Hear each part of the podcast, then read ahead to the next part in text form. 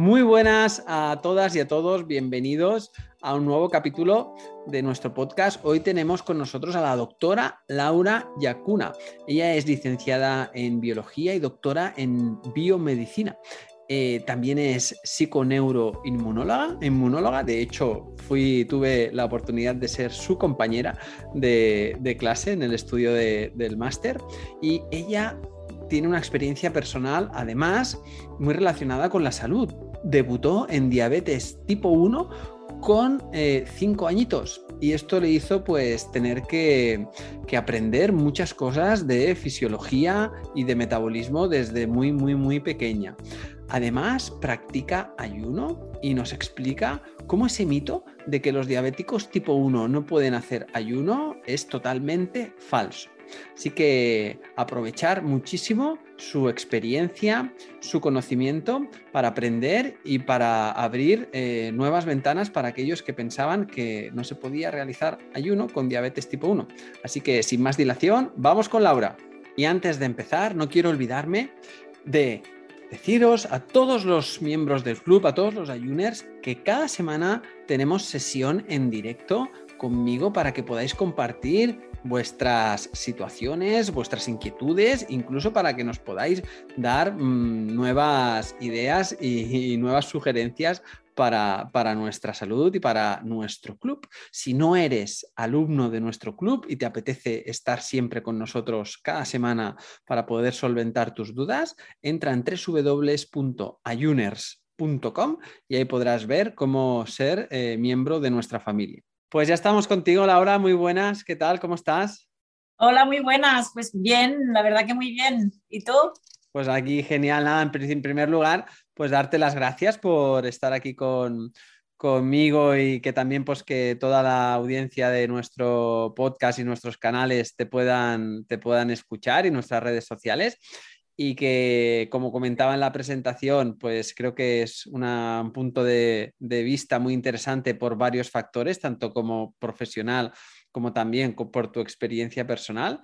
Antes comentábamos, antes de empezar a grabar, eh, Laura, tú y yo comentábamos que, bueno, que hace ya unos casi seis o siete años que coincidimos en un máster de PNI, de psiconeuroinmunología. Y, y, nada, en primer lugar, me gustaría pues que pues pudieras eh, explicar un poquito cómo llegas tú a todo esto, cuál ha sido tu experiencia con la diabetes y, para que entendamos un poco la diferencia. A veces la gente no tiene muy clara ¿no? la diferencia entre diabetes tipo 1, diabetes tipo 2, si una puede derivar a la otra y creo que pues tu, tu visión nos puede, nos puede aclarar mucho. Sí, mira, yo debuté en diabetes tipo 1 cuando tenía 5 años, entonces es como que no tengo conciencia de ningún cambio importante en mi vida eh, debido a la diabetes, ¿no? Porque ya pues eh, de pequeñita eh, sufrí esta enfermedad que primero fueron mis padres los que tuvieron que ponerse manos a la obra y saber gestionar bien con ello, pero yo ya fui creciendo pues con, con, este, con esta enfermedad instaurada, ¿no? Entonces pues ya desde pequeña he tenido mucha conciencia de cómo, cómo cuidar el cuerpo, de cómo vigilar eh, para que el azúcar en sangre se mantenga, gestionar con los niveles de insulina y todo esto. Entonces, pues bueno, me dedico a la salud integrativa, como sabes, y después del máster en psiconeuroinmunología, sobre todo, fue un antes y un después, ¿no? Porque la, la PNI nos abre mucho campo de investigación y de, bueno, de, aplicación en la salud.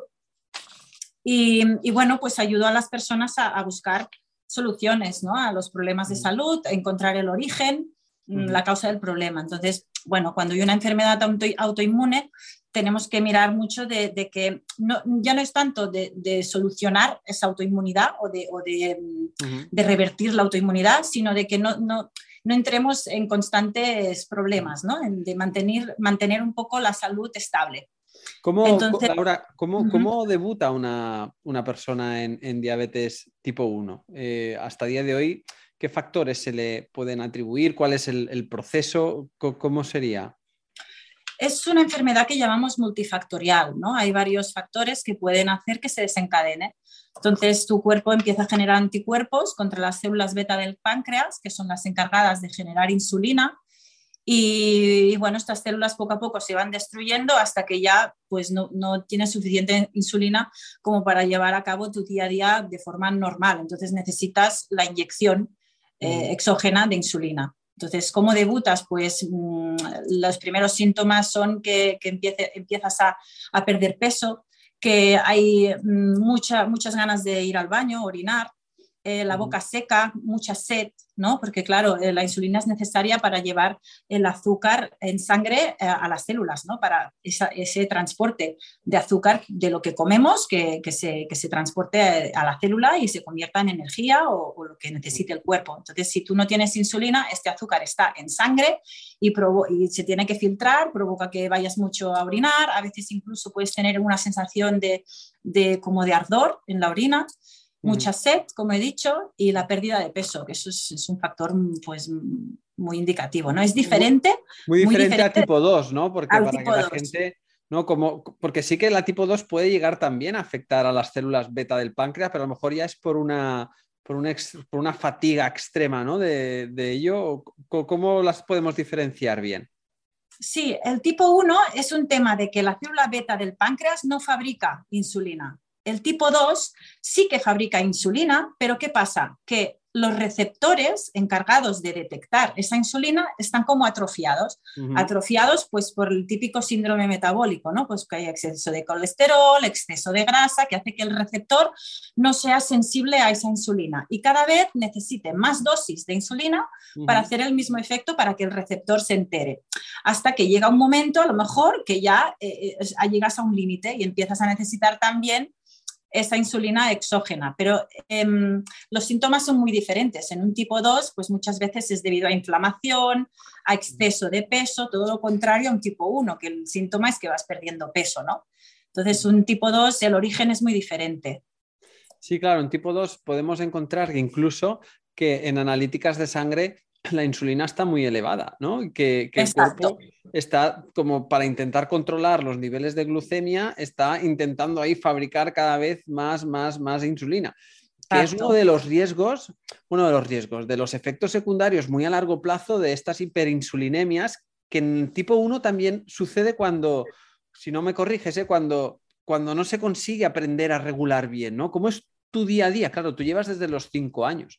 ¿no? Y porque normalmente se suele, suelen ser más, más tipo 1, ¿no? Suele, suele ser el debut en edades o adolescencia, ¿no? Incluso edades pequeñas, ¿no? Es la, diabetes más infantil, dijéramos, ¿no? Que, la, la 2, que sería más, más adulta, ¿no? Más de los malos hábitos, Sí, exacto. Sí, sí, sí. La tipo 1 normalmente se debuta pues en años de, infancia o adolescencia. Pero bueno, hay personas que con 30 años también ¿eh? puede sufrir una diabetes tipo 1 Em, ¿Yo cómo lo gestiono? Pues bueno, en tipo 1 siempre mm, hay una insulina basal que llamamos, ¿no? que es la que nos dura 24 horas, que nos mantiene durante todo el día unos niveles estables de insulina. Y luego gestionar em, con lo que estás ingiriendo la insulina que necesitas en cada ingesta, eso es lo difícil a veces, ¿no? Porque, claro, si haces una ingesta muy eh, de índice glicémico muy elevado, con muchos carbohidratos, vas a necesitar mucha más dosis de la insulina rápida, que es la que hace la acción en el momento de comer. Yo me pongo la rápida. Yo tengo una insulina basal, que me pongo al mediodía, me dura 24 horas, pero luego cada ingesta que hago, pues desayuno, comida y cena, si ingiero eh, depende de las raciones de, hidrato de carbono que ingiera, me calculo la dosis de rápida que me hace falta. Entonces, claro, a mí personalmente me es mucho más fácil controlar esa insulina o esos niveles de glucosa estables si ingiero muy poquito hidrato de carbono. Entonces, con nada, con un pelín de insulina rápida que me ponga, ya está. Y si veo que me, que, que me he pasado de insulina, que voy hacia una hipoglucemia, pues a lo mejor me como una fruta.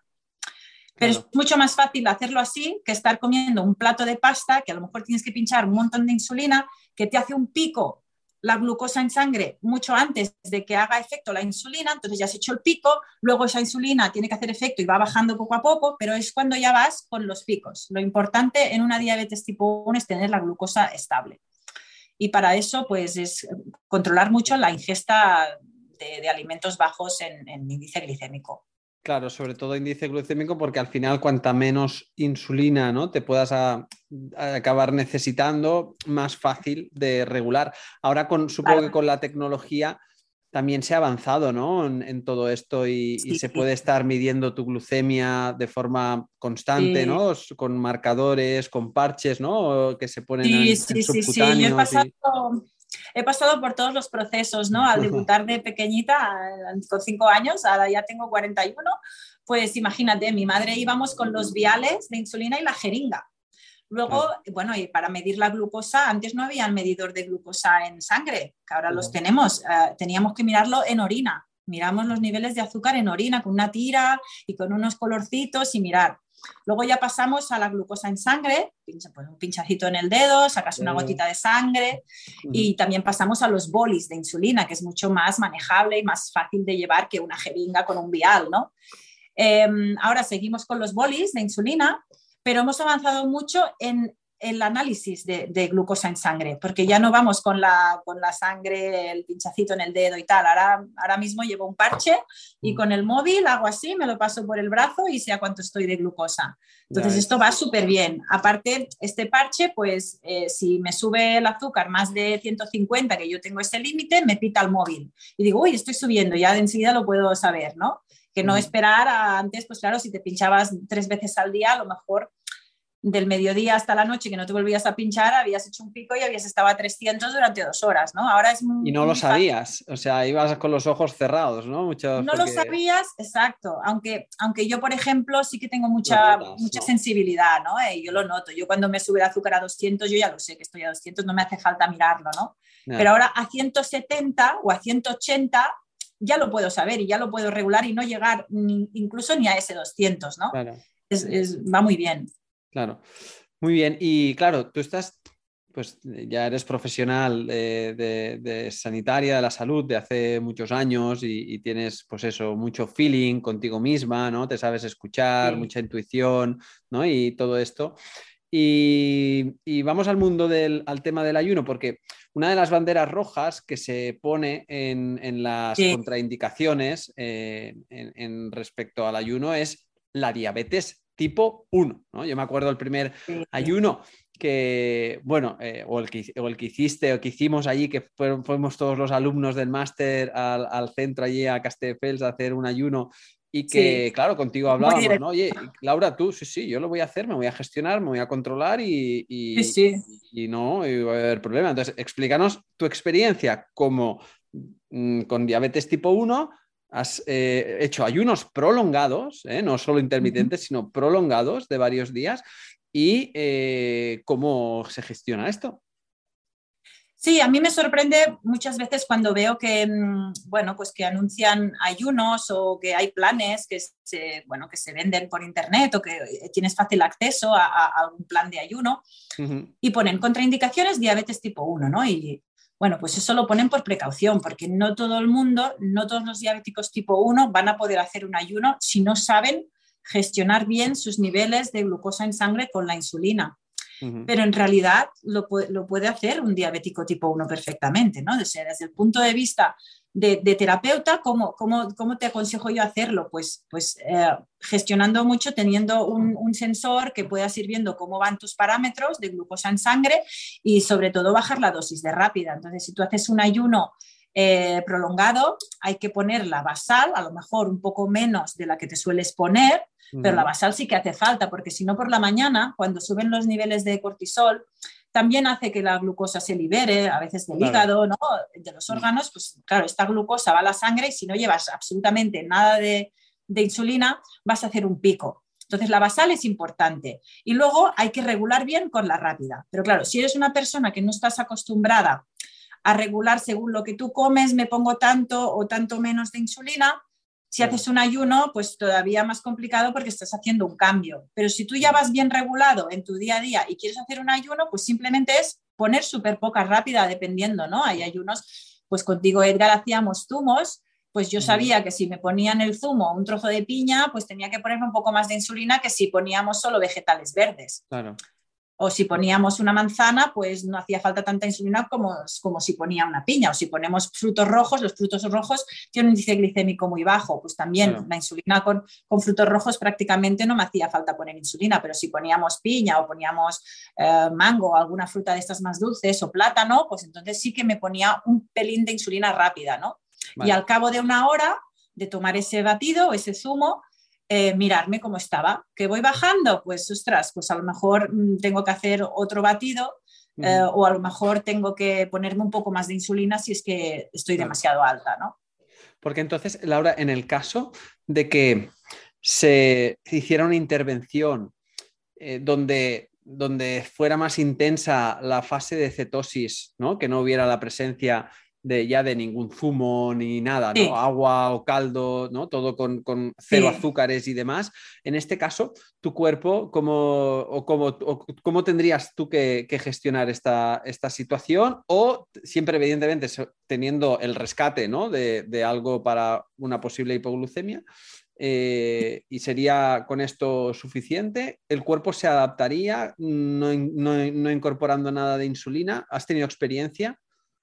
Sí, he tenido experiencia eh, haciendo dieta cetogénica, pero ya no en ayuno, ¿eh? o sea, ya haciendo una dieta cetogénica basada en grasas y proteínas. Entonces aquí se tiene que vigilar eh, la cantidad de proteína, porque si yo por la noche, por ejemplo, me pasaba que comía mucha proteína, esa proteína por la noche eh, con la neoglucogénesis se me convertía en glucosa y hacía un pico, porque de la proteína también podemos hacer azúcar. Eh, entonces, aquí necesitaba la basal, o sea, la basal súper importante. La insulina basal no, no, no, la he quitado nunca en ningún tipo de, de dieta o de ayuno.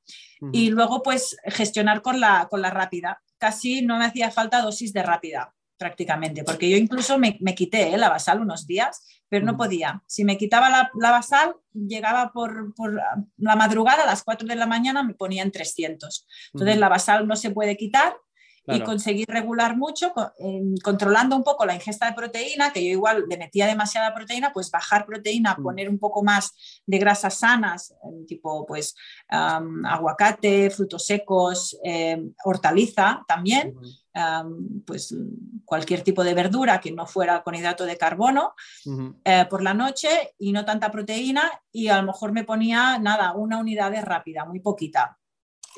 Así conseguía... Pues claro, es que al final también incluso de, ¿no? de los triglicéridos que liberamos se puede producir del glicerol Mm, también eh, neoglucogénesis y, formar nueva glucosa y, todo esto, claro, necesitamos que, algo de insulina esté siempre ahí, ¿no? Siempre.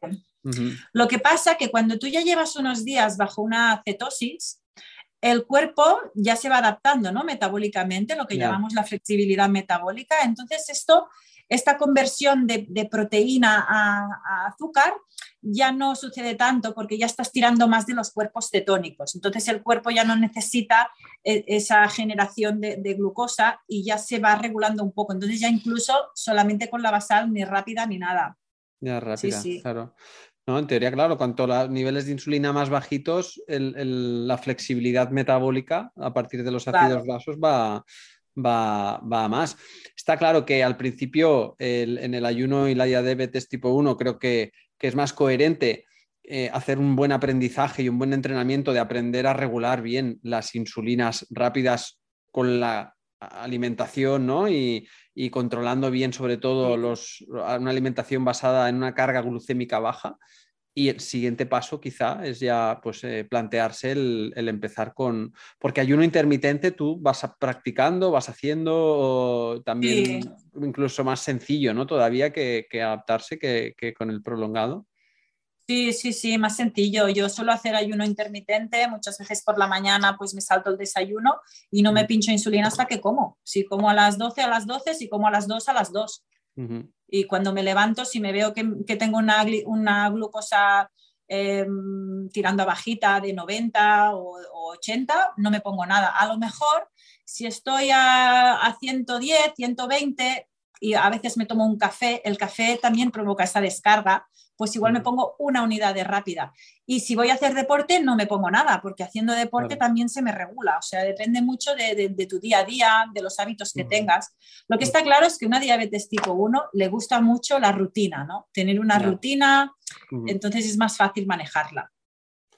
Sí, sí, genial. Oye, pues creo que es una información súper válida para muchas personas que puedan estar ¿no? en, con esa creencia a veces limitante de, que ya, oye, no, es que es, que no, es que dicen que no y no, ¿vale? Bueno, ya, no, no, no. Evidentemente, con un buen acompañamiento detrás, si te planteas hacer eh, con diabetes tipo 1, pues esto, pues es importante que haya pues, unos profesionales que te hayan educado y que, que, ¿no? y que se haya hecho de una forma progresiva, pero que es posible que al final, pues, si le enseñas a tu cuerpo a utilizar mejor la insulina, incluso utilizarla menos, ¿no? muchos de los efectos secundarios de, ¿no? de, excesos de insulina a largo plazo que sabemos que se derivan de la, diabetes, pues nos puede, nos puede beneficiar muchísimo.